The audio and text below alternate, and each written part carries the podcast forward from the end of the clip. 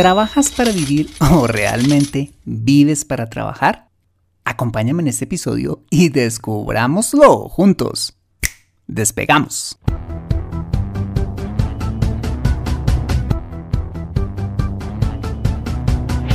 Bienvenido a Consejo Financiero, el podcast de finanzas personales donde aprenderás a manejar inteligentemente tu dinero, salir de deudas tomar buenas decisiones financieras y alcanzar una prosperidad sólida y duradera. Consejo Financiero son finanzas personales prácticas para gente como tú que desean transformar su futuro financiero. Bienvenido a bordo.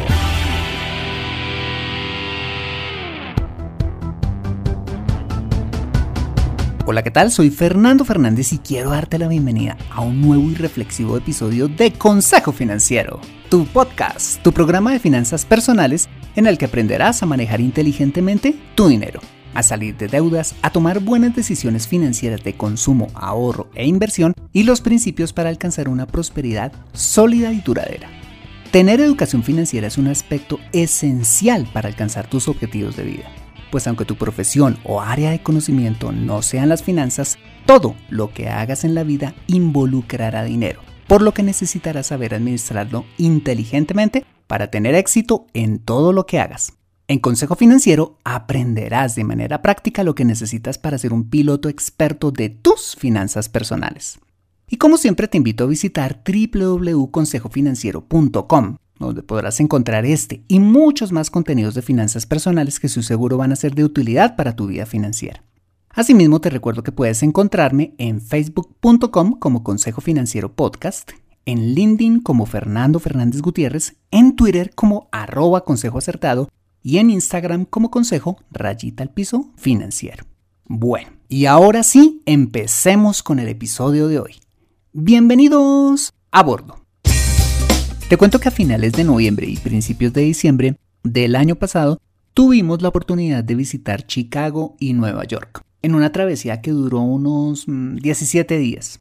Este era un viaje que llevábamos planeando dos años con mi esposa, hasta que pudimos ahorrar el dinero suficiente, se dieron las condiciones y pudimos viajar.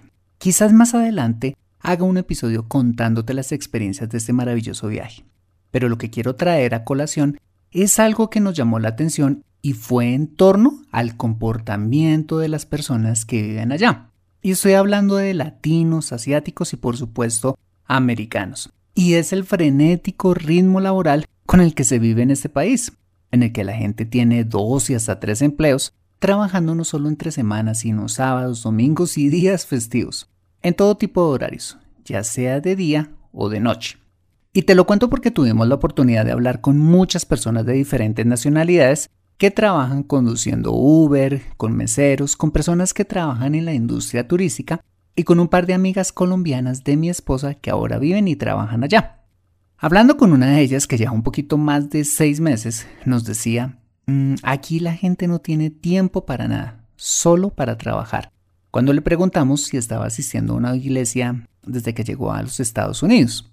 Y esa realidad la pudimos constatar cuando precisamente visitamos dos maravillosas iglesias en nuestro viaje, Willow Creek en Chicago y Hillsong en Nueva York, donde nos enteramos que uno de los principales obstáculos para que la gente vaya a las iglesias los fines de semana es el trabajo.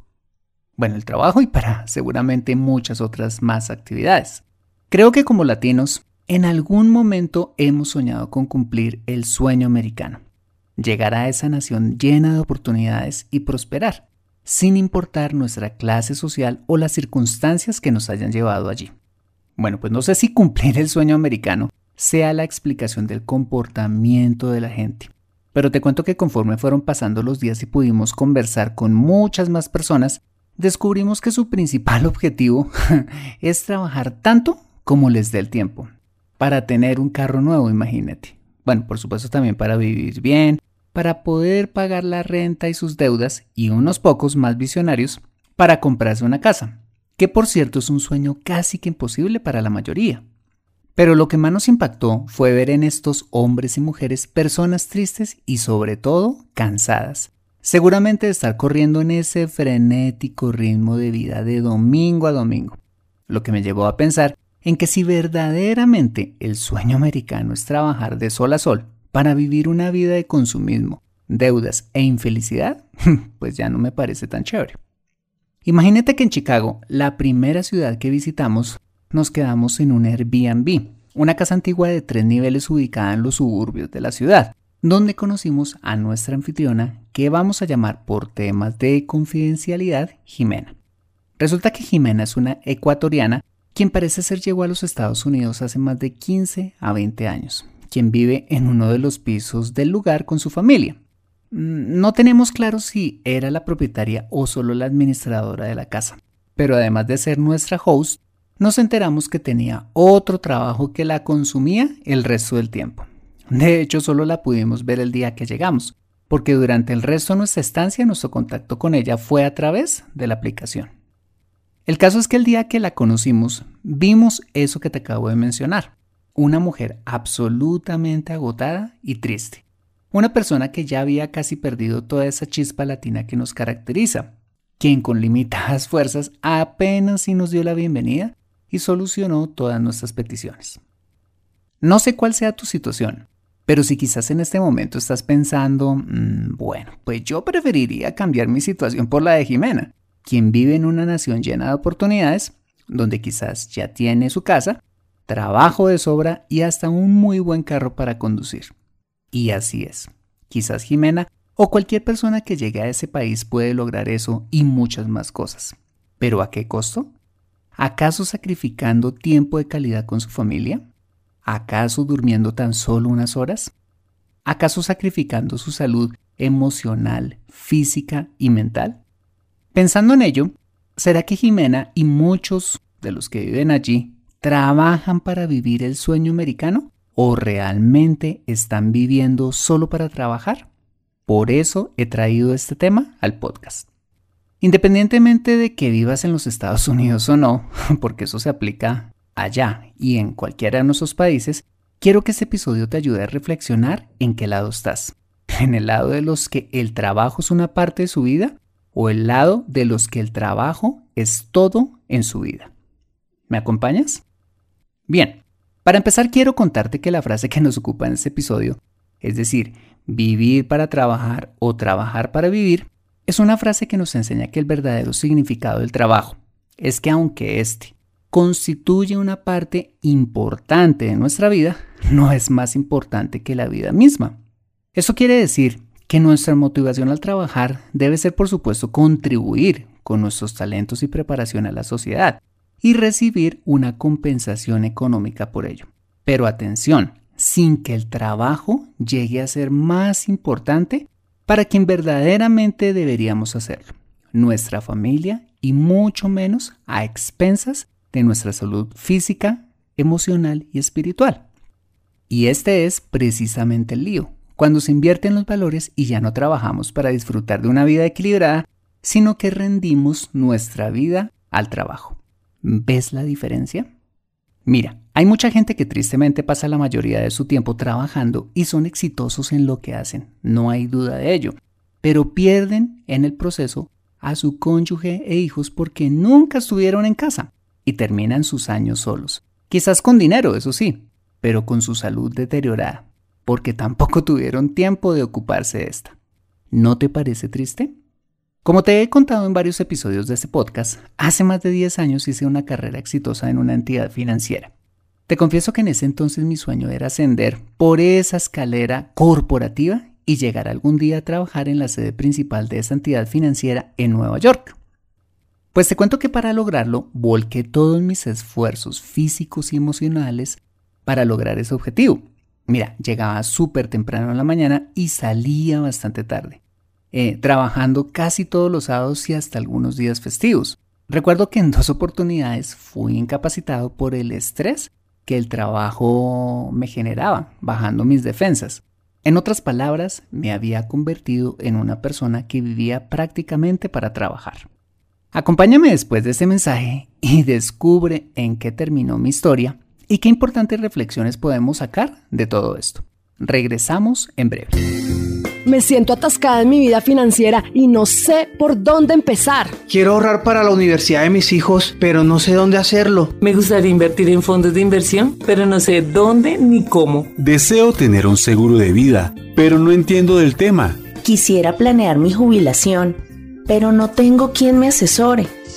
Si vives en Colombia y este es tu caso, no te preocupes, ve a www.consejofinanciero.com slash asesoría guion al medio financiera y solicita la asesoría que requieres en forma personalizada. Consejo Financiero, mejor educación financiera, mejores decisiones. Regresamos a Consejo Financiero. En la primera parte de este episodio analizamos la diferencia entre vivir para trabajar y trabajar para vivir analizando el comportamiento de las personas que conocimos en nuestro viaje y mi experiencia personal cuando volqué todas mis energías a subir por la escalera del éxito corporativo. Bueno, ¿y qué pasó? bueno, pues primero que todo le tengo que dar gracias a Dios porque movió sus fichas y frustró inesperada y tajantemente mis ambiciosos planes corporativos, sacándome de ese agobiante trabajo. Situación que me llevó a darme cuenta que no valía la pena seguir viviendo así, sacrificando tiempo valioso de mi vida a expensas de simplemente un trabajo. Y eso me hizo recordar una famosa reflexión de Stephen Covey que había leído precisamente algunos años antes, y es la siguiente. Mucha gente se pasa toda la vida escalando por la escalera del éxito para llegar hasta arriba, para encontrar al final de que dicha escalera estaba apoyada en la pared equivocada. Lo que me recordó esta frase es que podemos caer en la trampa fácilmente de gastar nuestra vida en objetivos falsos. Llámese éxito profesional, ego, montones de dinero, placeres y encontrar al final de que ninguna de esas cosas nos dan una felicidad real. ¿De qué vale vivir para tener una exitosa carrera profesional o económica si al final no tenemos una familia o nuestra salud para disfrutarla?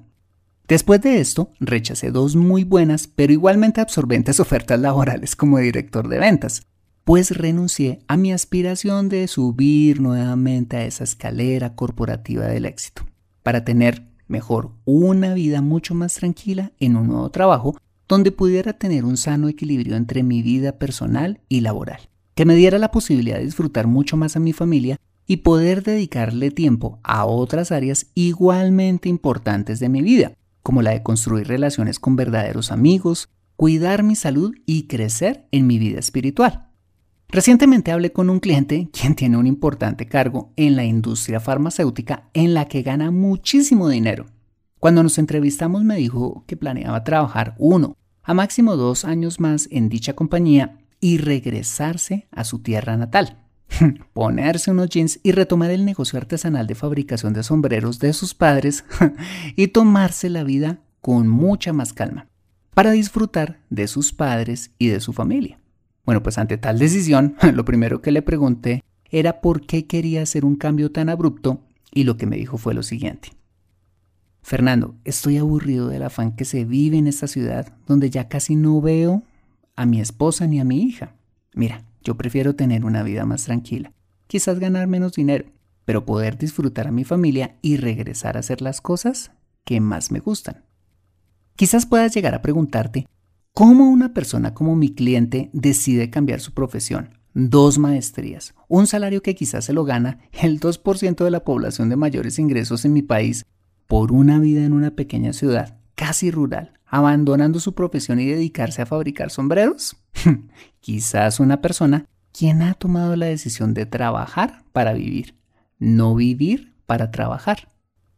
Ahora bien, después de todo este análisis, quizás puedas decirme, Fernando, definitivamente eso que dices no es conmigo. Lo más importante en mi vida es mi familia y todos los sacrificios que hago es por ella. Yo no soy de esas personas que dedican su vida solo para trabajar. bueno, pero solo para estar seguros, quisiera invitarte a hacer el siguiente test que te puede ayudar a confirmar si verdaderamente eres una persona equilibrada, que trabaja para vivir o para descubrir que si eres una de esas personas workahólicas quienes solo viven para trabajar. Pregunta número uno. De las 168 horas que tiene la semana, ¿qué porcentaje de ellas lo dedicas a tu familia? ¿Qué porcentaje de ese tiempo lo dedicas para ti, haciendo ejercicio o cosas diferentes al trabajo, como leer un buen libro, ir a un spa o aprender algo nuevo? Pregunta número 2. De las horas que te dedicas a ti o a tu familia, ¿lo haces verdaderamente desconectándote totalmente de tu trabajo? ¿O estás viendo permanentemente tu celular mientras haces estas cosas? Pregunta número 3. De los eventos sociales o familiares en los que te encuentras involucrado, ¿a cuántos asistes regularmente? Pregunta número 4. Si eres padre, ¿conoces los nombres de los mejores amigos de tus hijos? ¿Conoces en profundidad sus sueños, aspiraciones o problemas? ¿Qué tanta confianza te tienen tus hijos? O si eres esposo, ¿con cuánto calificarías la relación que llevas actualmente con tu cónyuge? Pregunta número 5. ¿Cuál es su principal tema de conversación cuando no estás en el trabajo? Pregunta número 6. ¿Cuántas horas trabajas a la semana? Pregunta número 7. ¿Hace cuánto fueron tus últimas vacaciones? ¿Con quién las disfrutaste? ¿Llegaste acaso a trabajar en ellas? Pregunta número 8. ¿Vives preocupado, irritable, te has enfermado o no duermes bien por causa del trabajo? Pregunta número 9. ¿Dónde encuentras mayor felicidad? ¿Estando en casa o realmente estando en el trabajo? Y pregunta número 10. si le pidieran a tu familia que te calificaran como padre, esposo, hijo o hermano, ¿con cuánto crees que te calificarían? Estas son algunas de las preguntas que te pueden ayudar a descubrir si trabajas para vivir o realmente vives para trabajar. La única condición para que funcione el test es que contestes con sinceridad. ¿Y por qué es tan importante ser sinceros? Porque las consecuencias de rendir nuestra vida solo a trabajar pueden ser desastrosas. ¿Por qué creo que hoy los jóvenes se suicidan? Yo creo que es porque tienen papás ausentes, que aunque les dan una casa grande para vivir, la mejor ropa, los mejores viajes y lujos, no están en casa para entenderlos, formarlos y reafirmarlos emocionalmente. Recuerda que proveer no solo es dar cosas materiales. ¿Por qué creo que los matrimonios acaban? Porque uno o los dos le dan más importancia a sus carreras o ambiciones económicas que a su relación. Porque creo que con el paso de los años se levantan frías barreras entre padres e hijos. Porque los padres no dedicaron tiempo de calidad para construir relaciones profundas y significativas con ellos. No se puede obtener algo que no se sembró antes. ¿Ves? Muy bien, hasta ahora hemos analizado qué significa la frase vivir para trabajar o trabajar para vivir. Algunas preguntas para que puedas descubrir cuál es la verdadera prioridad en tu vida y las eventuales consecuencias, entre muchas, de darle más importancia al trabajo. Ahora, ¿qué deberías hacer si has descubierto que el trabajo se ha vuelto el todo en tu vida? Bueno, pues el primer paso es reconocerlo. Si te has dado cuenta que has descuidado a los que amas incluyéndote a ti mismo, y eres consciente de las consecuencias que esto puede traer en el futuro, has empezado con el pie derecho. Pero no basta con que te quedes solo ahí. Por eso, en segundo lugar, el siguiente paso debería ser tomar decisiones. ¿Como cuáles? Si, por ejemplo, tienes un trabajo absorbente, quizás sea el momento para cambiarlo por un trabajo con menos ingresos, pero menos demandante y con más tiempo libre. Si quizás tienes un emprendimiento que cada día te demanda más tiempo, este puede ser un buen momento de empezar a delegar. Si quizás estás involucrado en una cantidad cada vez más numerosa de proyectos u ocupaciones, quizás sea el momento de empezar a dejar uno o varios de ellos, o simplemente a decir que no a nuevas propuestas que te permitan dedicar más tiempo a lo que más importa en tu vida. Mira, ¿Por qué esperar a que tus hijos tengan una crisis? Te llegue una notificación de divorcio. Tu médico te ponga a escoger entre tu vida o tu trabajo. O que cualquier otra situación extrema te obligue a tomar decisiones. No te estoy queriendo decir con este episodio que te olvides de tus responsabilidades ni trabajar. No, señor. Ni mucho menos dejar de aspirar a tener un mejor futuro financiero. No. Lo que quiero es que puedas realizarte profesional y financieramente pero sin perder de vista lo más importante en tu vida, tu familia, así como tu salud física, emocional y espiritual. En la vida podremos llegar a tener muy buenos trabajos y ganar muchísimo dinero, pero a la larga lo más importante será con quién podamos disfrutarlo y el estado en que podamos hacerlo. Eso es a lo que yo llamo una prosperidad sólida y duradera, un sano equilibrio entre la riqueza financiera y la riqueza relacional, física y espiritual. Para finalizar este episodio te dejo con este proverbio que considero resume todo este episodio y está en Proverbios 23.4 que dice, No te desgastes tratando de hacerte rico. Sé lo suficientemente sabio para saber cuándo detenerte. Mantente actualizado en Consejo Financiero. Bueno, muy bien, este ha sido el episodio número 127 de Consejo Financiero. Si te ha gustado este episodio, házmelo saber suscribiéndote al podcast y sobre todo escribiendo tu valioso comentario en torno a este programa.